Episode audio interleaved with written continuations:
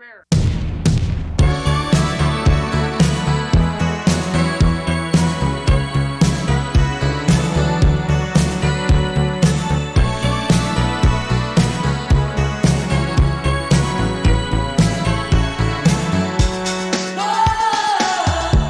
好，这里是啤酒事务局，我是天。我是琪，节目开始之前，我们再照例推送一条广告。为自己带货一下。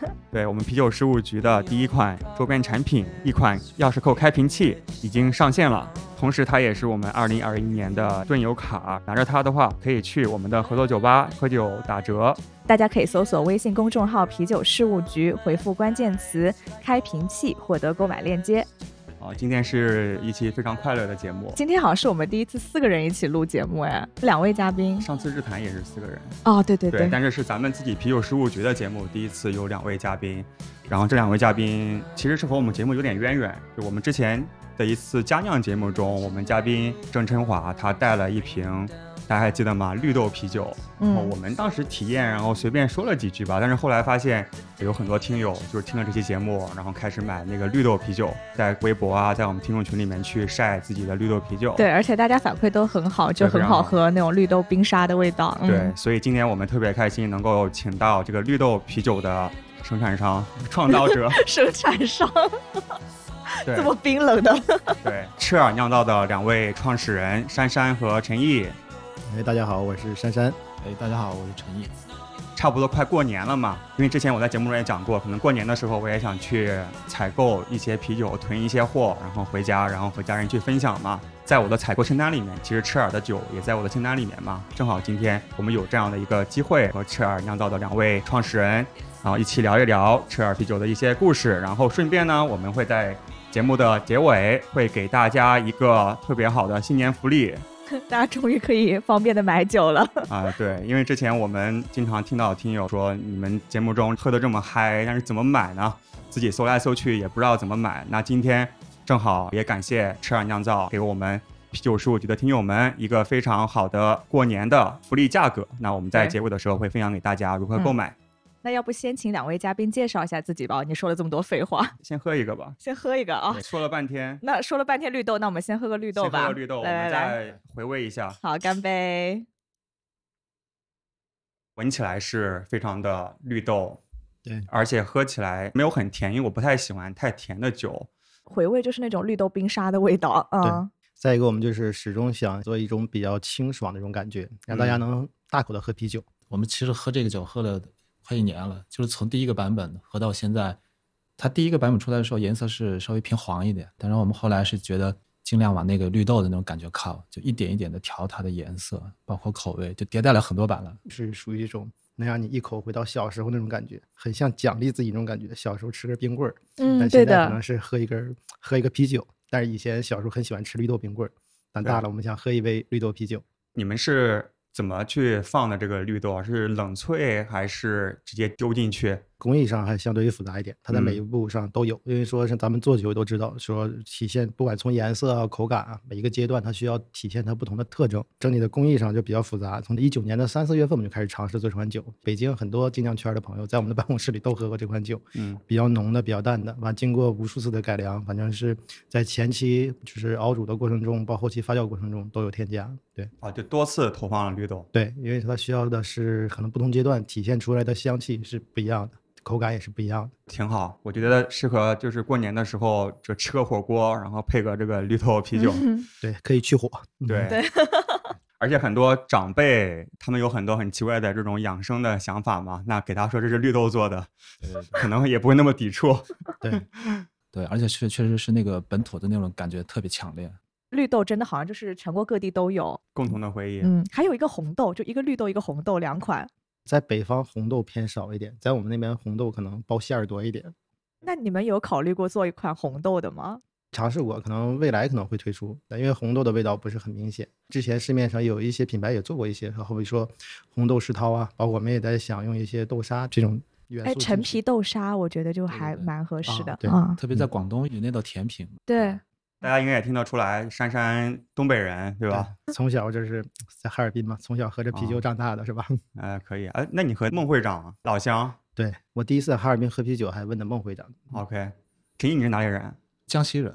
那你们俩是怎么认识的呢？我们俩呀，我们俩是那个，因为我们都大概是在一五一六年开始都在做自己的店，对，然后那个时候刚好有一个我的一个朋友，其实就是大家的朋友，对但是是因为他我们认识的，也叫创，嗯啊对，应该大家都很都认识他，创皮社的老板。对对对，精酿就是街的网红，创也是江西人。我进这个圈子最早认识的是创，他就把我介绍给珊珊和另外一个创始人张亮。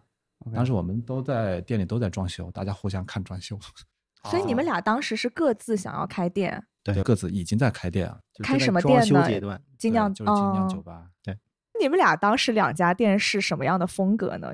当时流行的都是那种什么美式啊，这种风格，但是陈毅的店要洋气一点。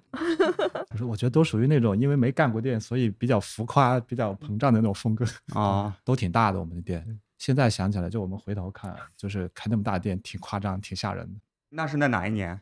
一六年的十月份左右吧，我记得是。现在还在吗？这两个店？北京那家店现在那个品牌还在，但是当时参与的所有的股东已经全部更新换代完了。后来我是在广东又开了另外一家店，当时为什么想要开精酿的酒吧？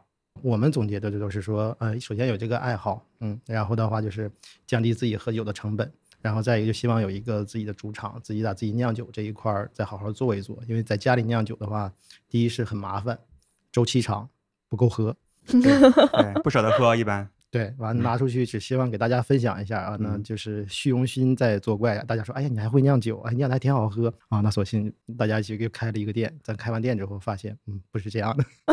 嗯，所以你也是从家酿开始。对，也是最早也从家酿开始。当时我们自己的店里都有设备，包括陈毅的店呢，但是我觉得当时好像开店的人店里没有一套设备，都觉得这个店不够。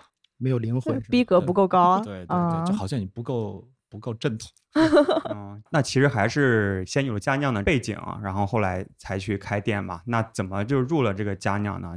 我最早对啤酒产生不一样的看法的时候，应该是在零九年刚到北京嘛，他们带我去喝了那个普拉纳，哎，突然感觉是跟自己从小长大在哈尔滨喝的啤酒不一样的。嗯，对，零九年的时候慢慢开始找找一些有意思的啤酒，后来慢慢知道，哎，啤酒还可以自己做，然后就开始慢慢开始在家里面做，在家里面做可能味道比较大，因为你要在熬煮的过程中，对，味道比较大。一般你老婆应该不喜欢那个麦芽的味道。对我老婆一般是给我撵到阳台，让我去阳台酿，然后再来来，我也是，我 感觉第一次是在大家都厨房里，然后后来晚上在睡觉把她熏醒了，然后再也不敢在厨房里酿了。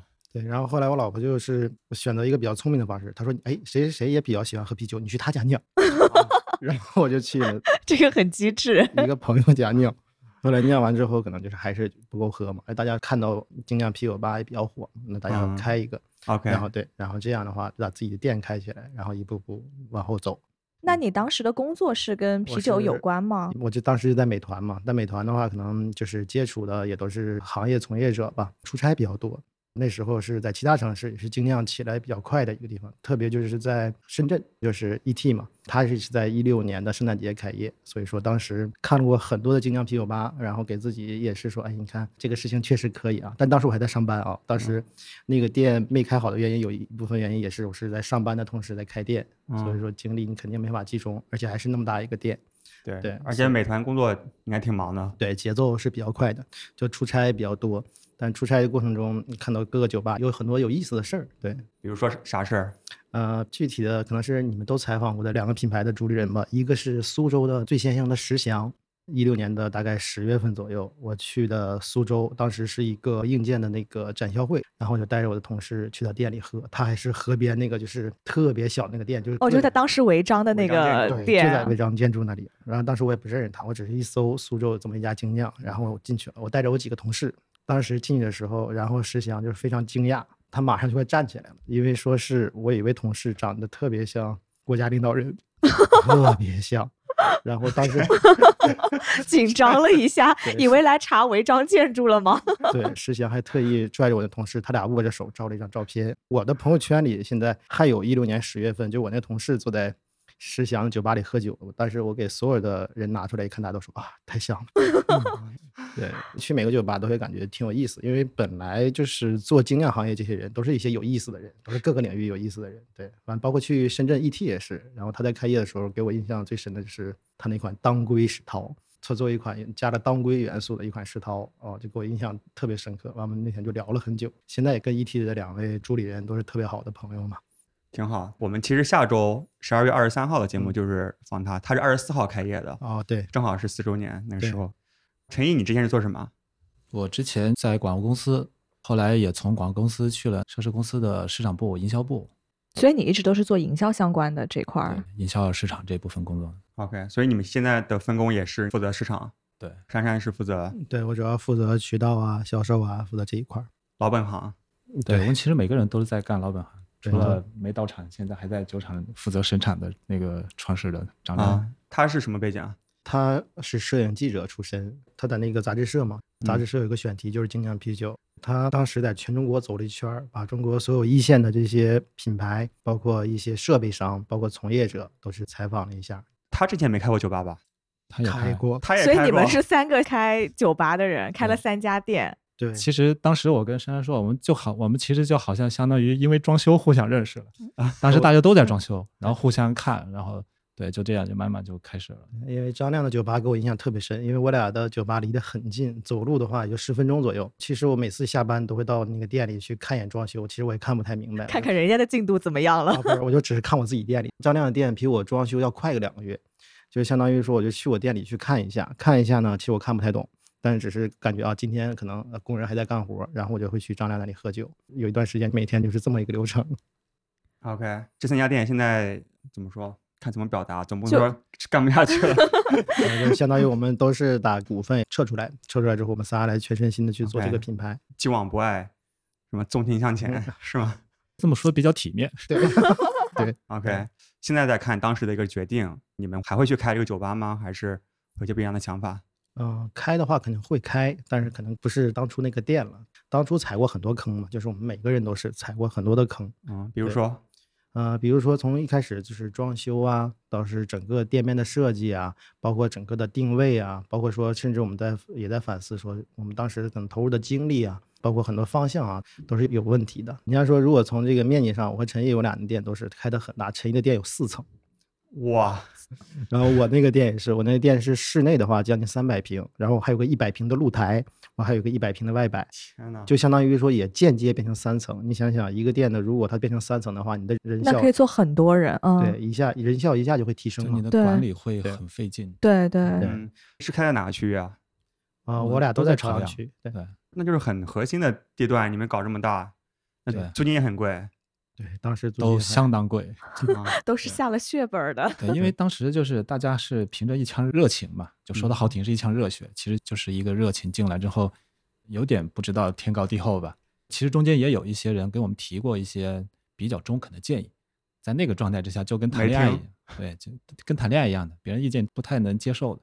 嗯，对，再一个大家都觉得自己不太一样，就像父母小时候说你不要这样干，只有干完之后你自己再说。就啊得对，有些坑真的得自己躺过去才知道。对对，啊呃躺的比较辛苦，也比较心疼。对 躺的比较彻底是吧？对对 哎呀，所以说就会发现冬天的时候啊，生意很差，但夏天的时候呢，你要生意好的时候，你楼上楼下你又忙不过来。这么大面积的话，你要不做餐的话，你很难支撑。如果做餐的话，你就相当于是管理这一个餐饮的一个团队。当你管餐的团队的时候，其实说白了，这又是一个陌生的领域，对吧？所以说就变得更复杂了，嗯，很复杂。因为我们听众群里面其实也有挺多，要么是酒吧老板，要么嗯是也是跃跃欲试，想去 趟一趟酒吧这个事情。我觉得可以给大家一些建议吧。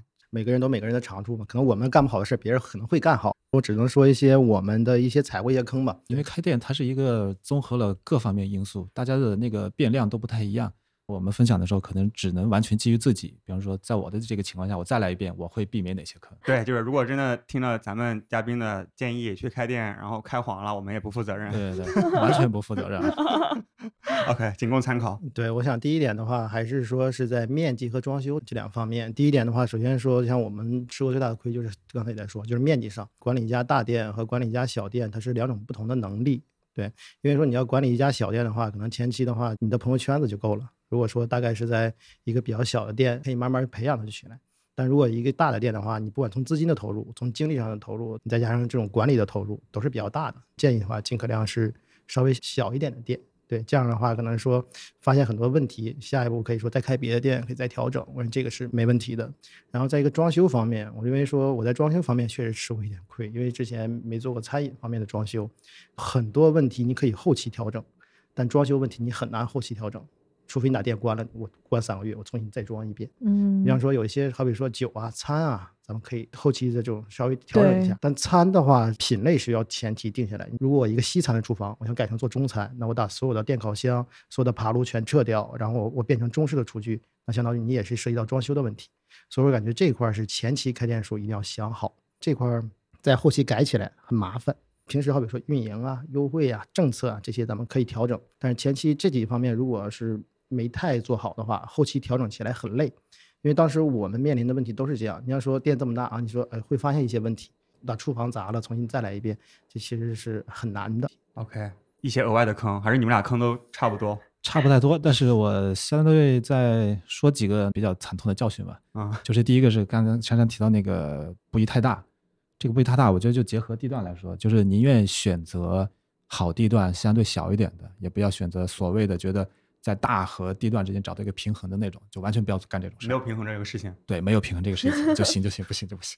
所以如果如果就我现在个人来说啊，就不是说赤耳这个品牌啊，如果我再开一个个人的店，我可能会集中所有的财力在一个好地段，选一个哪怕很小那种店去做。嗯，第二个是我觉得可能很多人上来，因为对这个行业不了解，所有的精力都会花在这个装修上，但其实你到后来会发现，装修它重要，但是不值得你花那么多钱去体现它的重要。不管是餐饮也好，或者说酒吧也好，一定是按人流量，按照你的客户的人均消费，只要你经营的好，你流水很健康，你就不用再往里去出钱，能覆盖掉你每个月整个所有的开支。其实最主要还是前期的投入，但如果你经营不好的话，那就是说后期的投入比较大，你每个月都要往里添钱。嗯 OK，对，那赤耳接下来打算开店吗？打算开店，但是具体时间我们现在也是因为确实现在对开门店这个事情非常慎重，毕竟之前踩了这么多坑。呃倒就不完全是出于这个经济考虑，就是我们会结合各方面东西考虑。我们还是希望就是不要那种大家都觉得你应该有个店而去开店，而是各方面条件都成熟的时候瓜熟蒂落的一个呈现方式吧。嗯了，OK，解。我觉得咱们可以开这个龙虎门了。这个是我个人特别喜欢的赤耳的一一款酒。这个龙虎门它是一个浑浊 IPA，其实这是我在淘宝上面买的，你之前给我寄的都已经被我喝完了。就是他之前 陈毅给我寄了几瓶样品，对你还不知道，都 对你给我你给我的时候，我已经没有见到过这罐了。这一款太好喝了。陈毅是在十二月初寄的嘛，我就打开之后就会有那种扑面而来的那种热带水果的香气，然后我一看下面的生产日期就是在前几天，特别新鲜。然后包括这个我在淘宝上面买的，其实也是十一月份生产，我们现在在十二月嘛，所以才一个月。感觉你们的酒就是从出厂到售卖这个周期还是挺快的。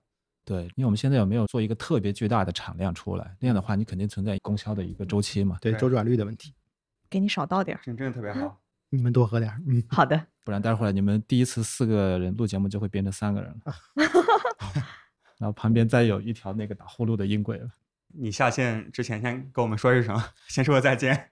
所以陈丽，你是酒量不太好吗？很不好，行业的底线不太好，。太 不好。行业的底线。我们手机里会有陈毅各种喝酒之后睡觉的照片。对，但就是喝多之后酒品还行，就是睡觉啥也干。，挺好。那挺好，那来干杯！干！杯！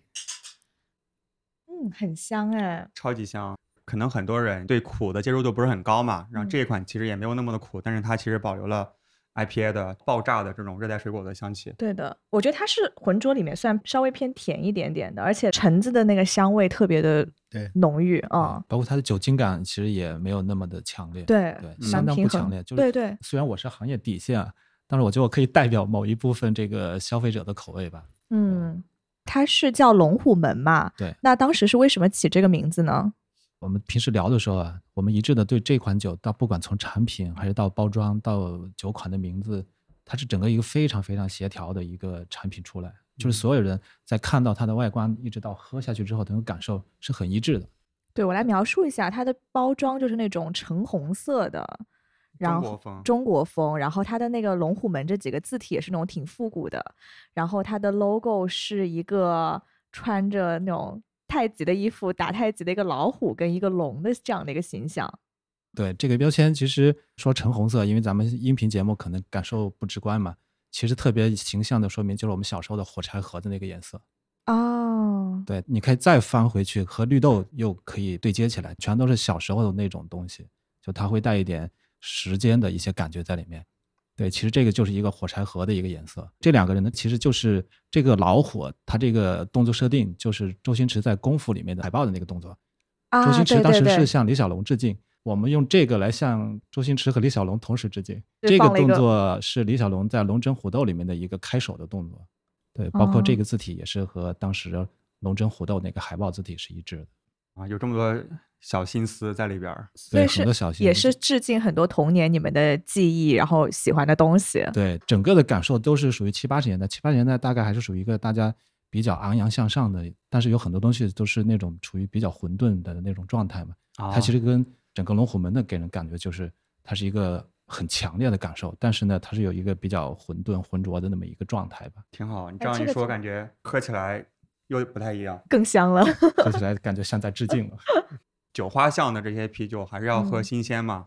至少我喝到过的，就是你上次给我寄的是才一两个礼拜，这次也才一个月，嗯特别的新鲜。我现在可以原谅你，默默的在家把它喝完了，因为这个真的很好喝，会没事儿就想来一杯，而且它一瓶确实也很容易入口嘛，一下就喝完了那种嗯感觉。而且啊它包装是红色的，特别喜庆，特别适合中国新年。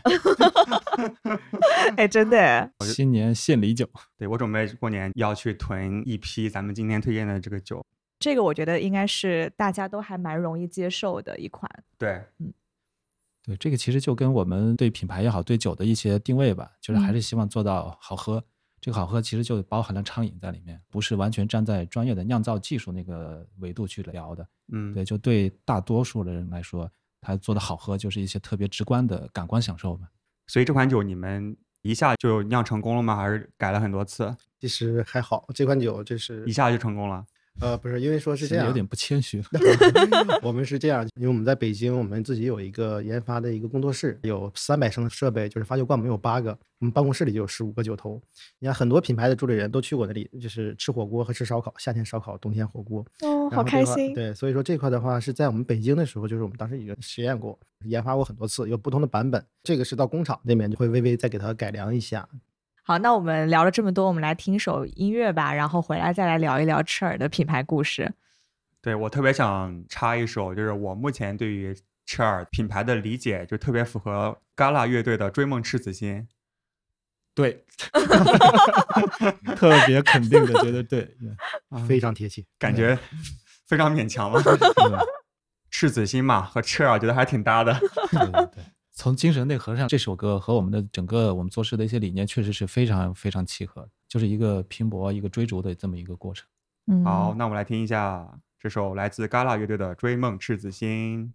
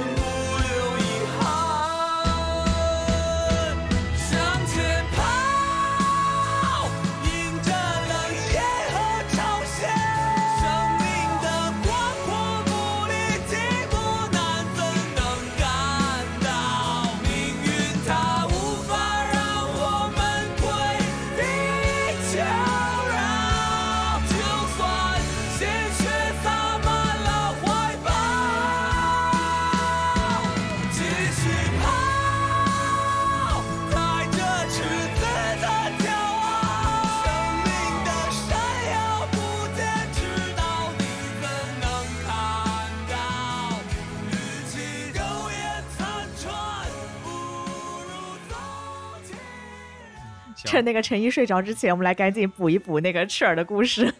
OK，那首先就是赤耳酿造这个名字是怎么来的？我们虽然现在叫赤耳，但是它的所有的由来都是二赤。我们大家会在很多时候吧，会到这么一个临界点。比如你现在的时候，对我现在就已经马上要已经进入到赤耳的这个阶段。大家在想这个品牌的名字的时候，给了各种方向，包括有些很硬核的，有些很就是所谓的潮流吧。就是最后还是需要从大家自己内心的比较淳朴的感情来出发。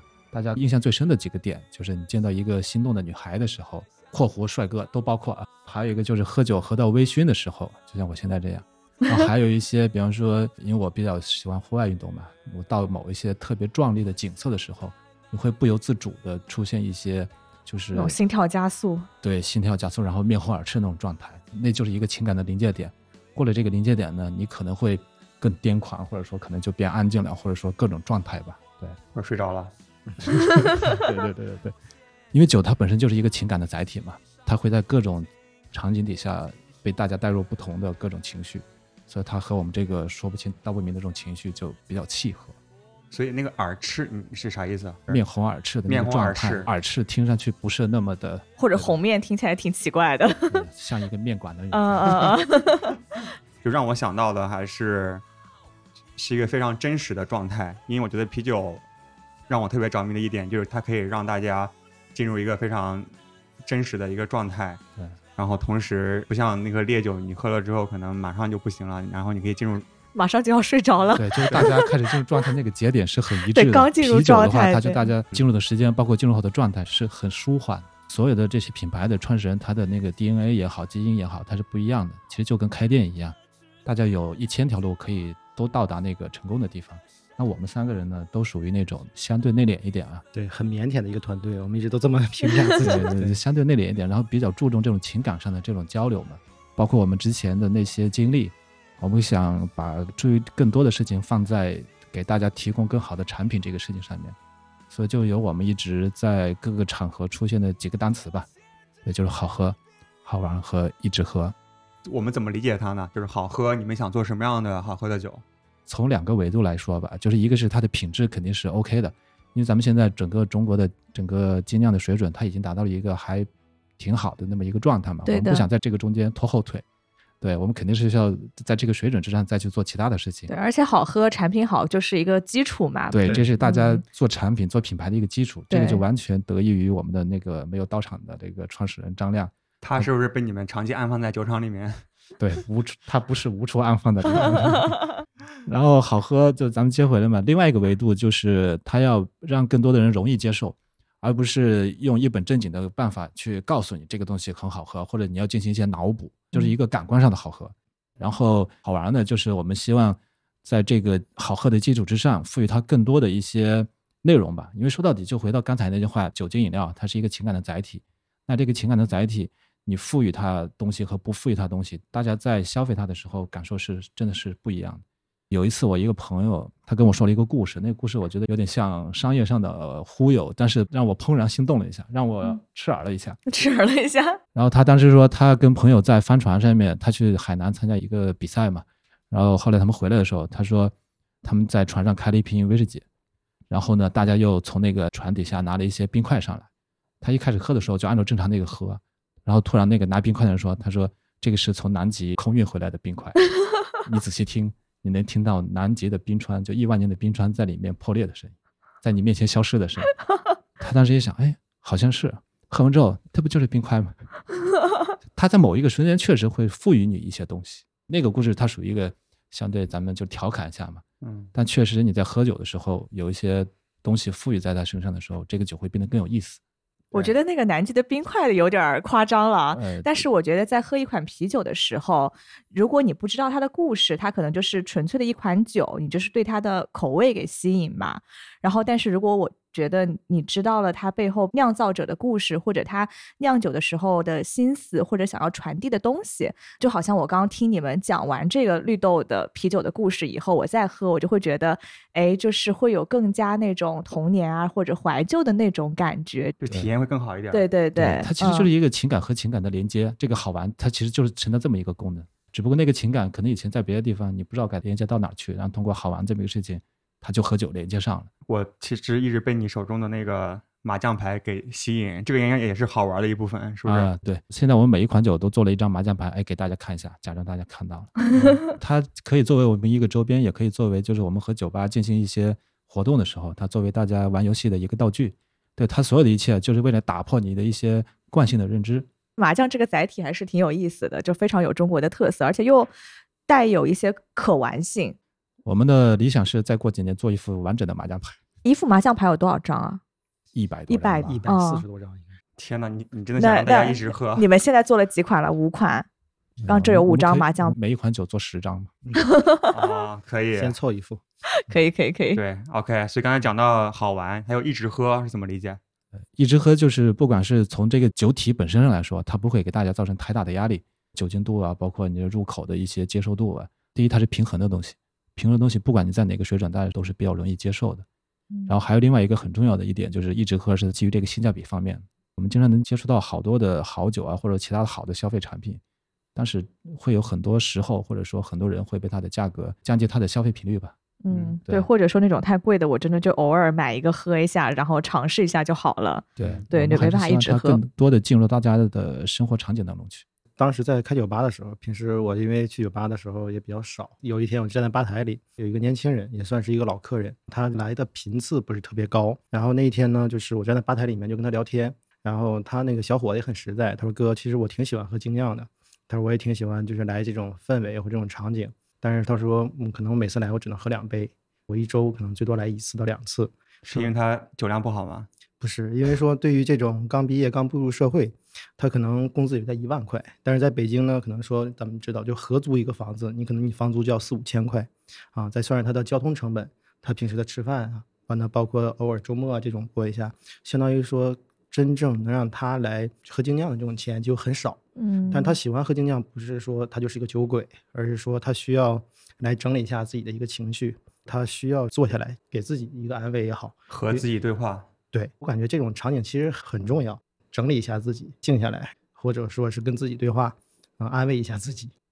像之前咱说在那种大公司，可能说跟同事吵得面红耳赤，我人有这个需求，因为这个吵得面红耳赤。但是下了班之后，咱们再喝酒，得喝瓶酒冷静一下。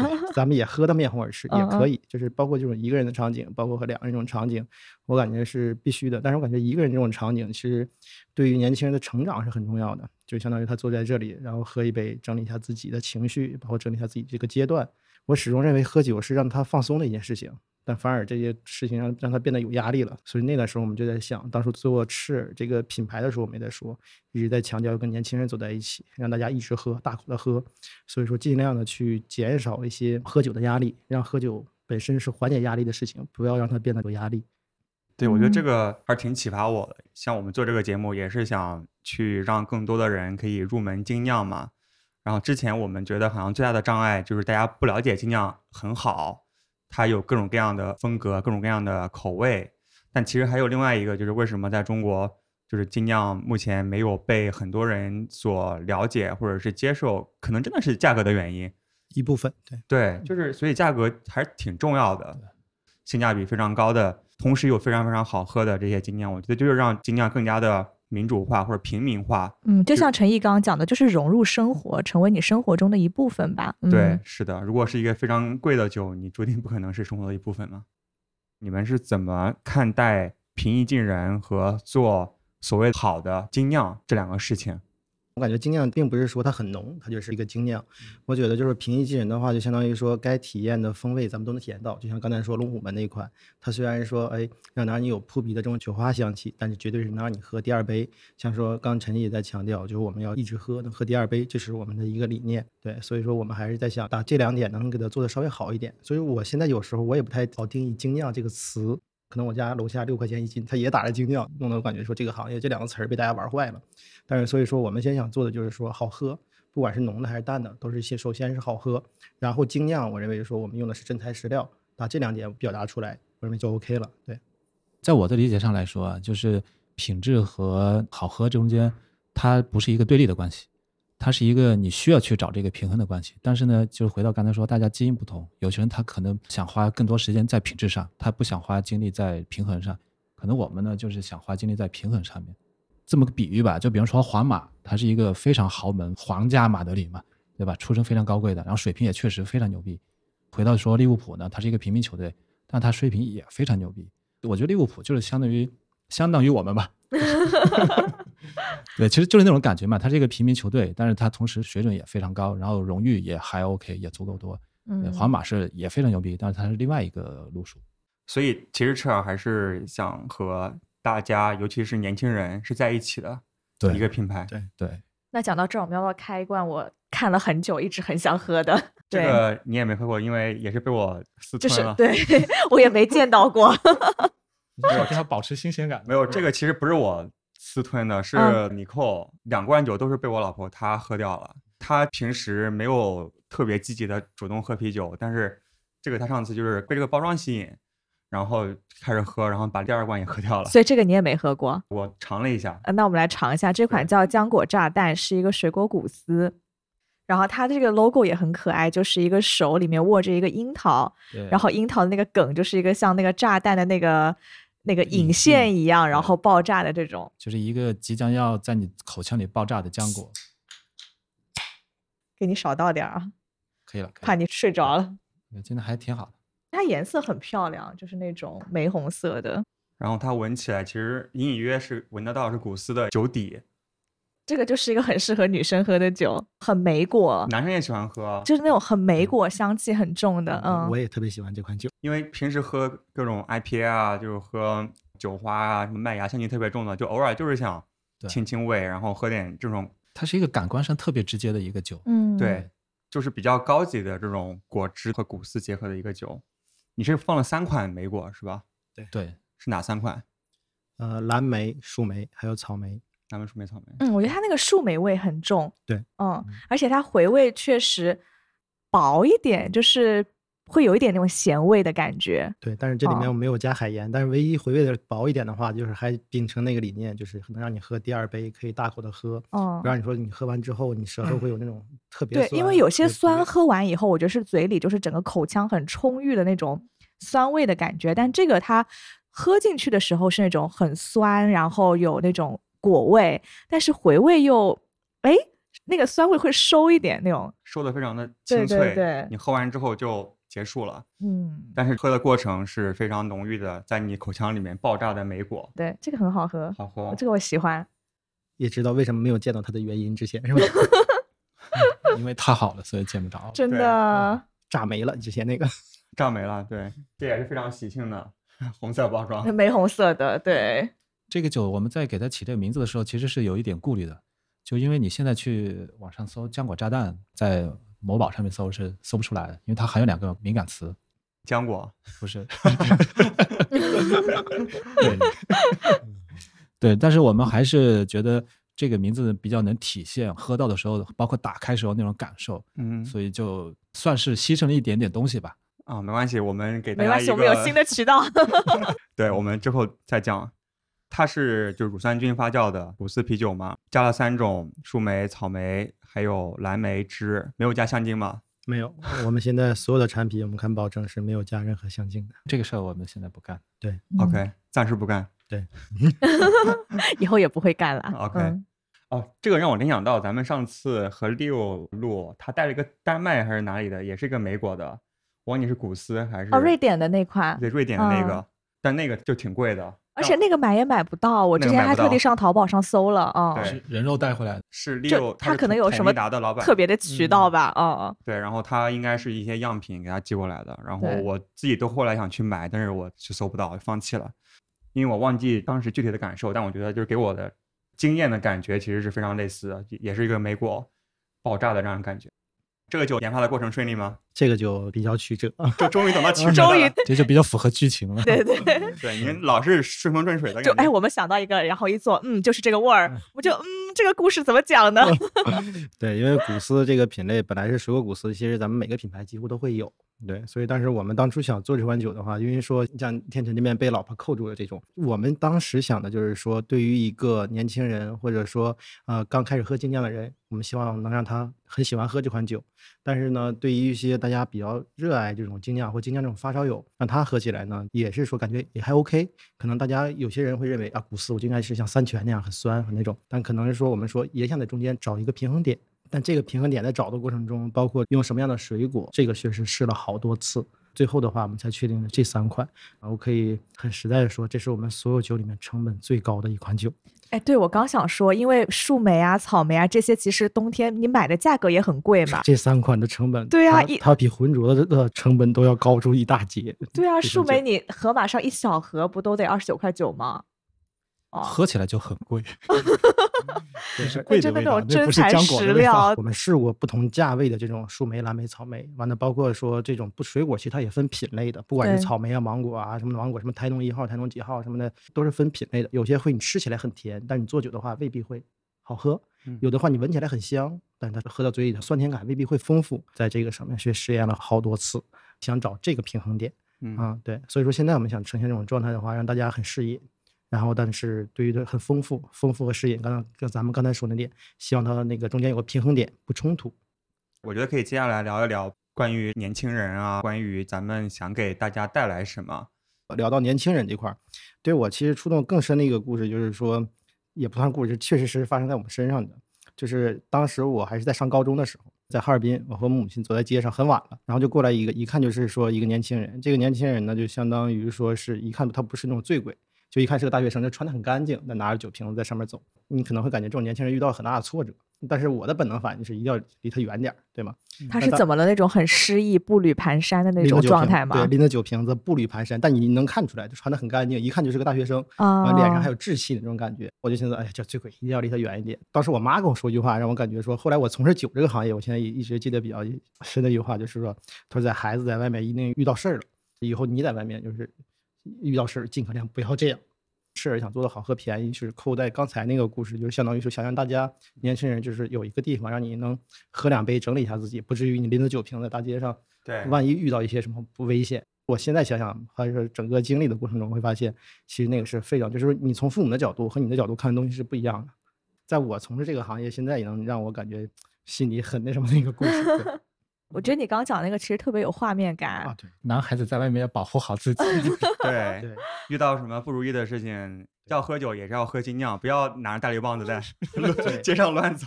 对，可以在这个啤酒事务局买两杯，然后会在在家里喝，喝完就睡觉。哎，对。挺好的。OK，接下来有没有什么样的一些计划呢？就是二零二一年，尽可量的能在消费者面前多的呈现，而且呈现出来的是一款比较好的酒。产品上面有什么样的一些计划吗？还有什么有趣的想法吗？嗯有产品上，我们现在可以先保密一下但。是也不能说。对，因为我们的开玩笑产品线也规也规简单规划了一下，常规大家现在都有。你像说，不管是从 IPA 类啊、酸类啊、世陶类，这大家这都会都是常规的。可能说，但未来它的话，可能说想做一款一两款有意思的，想去尝试一下。包括我看到你们出了很多很有意思的周边，对，包括今天咱们带过来拎东西的这个塑料袋，完全可降解的自然材料做的。然后它的据供应商提供给我们的这个素材是说，九十天掩埋在土壤里面的话，它会完全降解成二氧化碳和养分。哦，对，因为现在这个，昨天我还跟珊珊说，我说那个，包括说咱们这个一次性的纸杯，它里面是那个膜嘛，靠膜来隔绝这个油啊水。但这个膜我们如果是这个温度的咖啡浸泡超过十五分钟的话，大概会有七十五万个塑料分子吧，就是包括它也不能降解。就我们生活当中每时每刻，特别是在疫情期间，你会发现陡然发现每天制造的垃圾就摆在那里，因为你不能扔嘛。就是这个问题其实还是有点严重吧。我们是在想，必须要做一些东西的时候，尽可能让它更友好一点，对环境更友好一点，对人更友好一点。对这个袋子，其实成本的话，相比普通的袋子高了将近十倍，但是我们还是愿意做这个东西。你这个红塑料袋让我想到五条人的 那个塑料袋儿，塑料袋，但是你这个 五条人那个看起来是不可降解的。对对对对，就是我们希望做一些这种，就是在小细节上面嘛，做一些好玩或者是友好的事情。对，其实一个品牌很多都是从你做的每一件事情的一小步来传递整个品牌的理念嘛。它其实就跟大家交朋友一样，你第一印象是这样，但是你随着交往的过程，你会发现到，哎，这个也不错，那个也不错，可能有另外一个方面不好，但是大家就提意见，然后改正吧，或者说我不改，我就这样。整个品牌印象和人一样，你觉得它维度越来越丰富，你才有继续跟他交往欲望嘛。对其实你这个酒完全就可以把一群很有趣的年轻人凝聚在一起。它还是回到一个情感的连接嘛。对，有可能是因为这些周边连接起来，有可能是因为酒连接起来，有可能就是比方说咱们呃聊天啊什么的各种方式连接起来。其实酒到最后就是给大家片刻愉悦，你不能指望酒带给你太多的东西，它也不能帮你解决问题。对但是你在喝酒的那个一个小时或两个小时里面，它能带给你片刻愉悦，我觉得这对我们做这个品牌做产品来说就很开心了。嗯，这点我特别能感受，就是经常上班打工很累，然后回去就是喝一瓶酒，你说也不能解决我的什么问题，因为明天该做的工作还是得做，但是起码那一刻我是觉得自己能够长舒一口气吧，啊、与自己相处，一天二十四个小时，对吧？你这个小时是开心的，这个小时是愉悦的，这个小就愉悦的点越来越多，你可能整个这一天的印象，对吧？你就觉得哎，好像今天还不错，不至于那么丧。嗯，其实包括我们在做这个品牌的时候，聊到就是刚才咱们聊到赤耳精神嘛，其实我们倒不一定上升到多高的高度啊，我们只是站在现在，因为大家普遍有一些可能相对消极，或者说没有像八十年代那么昂扬向上的那种心态的时候，对，现在我九零后都很佛嘞，对，我们能 向大家多多少少传递一些东西，就是你不要停止你该做的那些事情，你可以间歇性的停下来。我们可以怀旧，但是我们别守旧；我们可以有梦想，但是别让这个梦想变成一个空想。就我们希望把更多的这种东西传达给大家啊。我觉得这特别好，嗯嗯，非常了不起。对，通过一瓶啤酒可以传达这么多的感受吧。就比方说你刚才提到那种工作一天之后回来那种感受，不管是压抑还是劳累，对吧？但是我们现在回想小时候，肯定都是开心的，因为不开心都已经忘了嘛。那个时候，你回想一下以前小时候开心，你会在那个节点，就此时此刻，你会有很多好的东西反馈给你。对，而且那种嗯东西，你平时如果不通过酒，不一定说通过咱们的酒啊，可能通过别人的酒，不通过酒，它不一定会反馈出来。从中国的也好，说我们从以前的东西里面提炼一些能引起大家共鸣的东西，对大家，然后我们共鸣完，然后大家在一起共鸣一下，OK，就像放一个礼花一样，对吧？你说礼花有什么意义？也没什么意义，但到砰的那一下，你就觉得太爽了。就好像开瓶子那个砰的一下就啊开心。嗯，特别好。那我们最后带来一首歌吧，我们先你还要购买方式，哦，购买方式哦，对，最重要的忘记了，喝多了和没喝多的感觉。这个琪姐我已经被带到那个气氛里了，好吗？行。哦那我们在那个常规的插歌之前，我们先分享一下。这是重点。你有没有发现，我们节目上线每次问的最多的三个问题？第一个是片头曲叫什么名字？第二个这期节目的酒单在哪里？第三个就是上哪儿能买呢？对，因为大家看到我们喝的这么嗨，然后也想和我们一起体验我们节目中聊到那些酒嘛。可能过往我们没有机会给到大家一个完整的服务，那这一次也是非常感谢赤耳酿造给到了我们一个非常优惠的价格。粉丝限时团购价，我们今天节目中喝到的三款绿豆龙虎门浆果，其实他们推出了一个赤耳套装，就是每种口味各两瓶，一共六瓶，就是平时的线上促销价是一百五十元。特别感谢赤耳这次给啤酒事务局也打了一个限时团购的八折，也就是说一百二十元可以带走六瓶。如果你对某一款酒特别感兴趣的话，你也可以单独购买，啊、也是有一个八五折的团购价。这个八五折是指的是平时大家可以在线上找到的促销价的基础上，还有一个额外的八五折的优惠。所有的都是顺丰包邮，这个团购价呢，团购期是在本次节目上线之后的一个月之内，也就是差不多在春节之前。所以这一次推荐大家就和我一样吧，就是可以囤一囤赤耳的酒，有两种购买方式。第一种呢，就是关注啤酒事务局的微信公众号，回复关键词“赤耳”，面红耳赤的“赤耳”两个字，就可以获取购买链接。那第二种呢，就是在微信小程序搜索“日坛公园 BB Park”，进入日光集市的小程序，也可以下单享受我们的团购价。好，那我们今天聊了这么多，来最后来听一首歌吧。陈毅给我们推荐一首。我就推荐一首比较个人化的东西吧，一首马斯卡尼的《乡间骑士间奏曲》。它虽然是一首古典音乐，但是旋律非常的平易近人，就像我们的品牌一样。啊，硬是把这个故事给串上了。像在《教父三》里面也好，在《愤怒的公牛》里面也好，在姜文的《阳光灿烂的日子》里面也好，它都是大量的被这些导演作为一个背景乐去使用。然后我现在每次听到这个歌的时候，脑子里就是这些电影的画面。刚好在看这些电影的时候呢，大家都处在不同的年龄阶段嘛。电影里面的情景和看电影的自己，和现在听到当年这首音乐的自己，大家就一种互相交织的一个很复杂的一个感情状态，就很符合，然后大家喝一杯酒的时候那个整体氛围。对，如果是一款很特别的酒，你可以想到当时喝酒的那个状态，或者记忆，或者跟谁喝的，包括听到音乐的时候，我觉得也是一个很共通的事情，音乐和啤酒，你没发现，这很多时候它很像，分不开的。它就是一个连啊接嘛。对对，音乐能连接起很多时间，啤酒能连接起很多情感。我们经常遇到很多嘉宾都是玩摇滚，还有玩死亡金属的。对，然后第一次遇到嘉宾分享古典音乐。好，那今天非常感谢来自车尔酿造的珊珊、陈毅，然后谢谢大家。好，谢谢，谢谢大家，谢谢谢拜拜。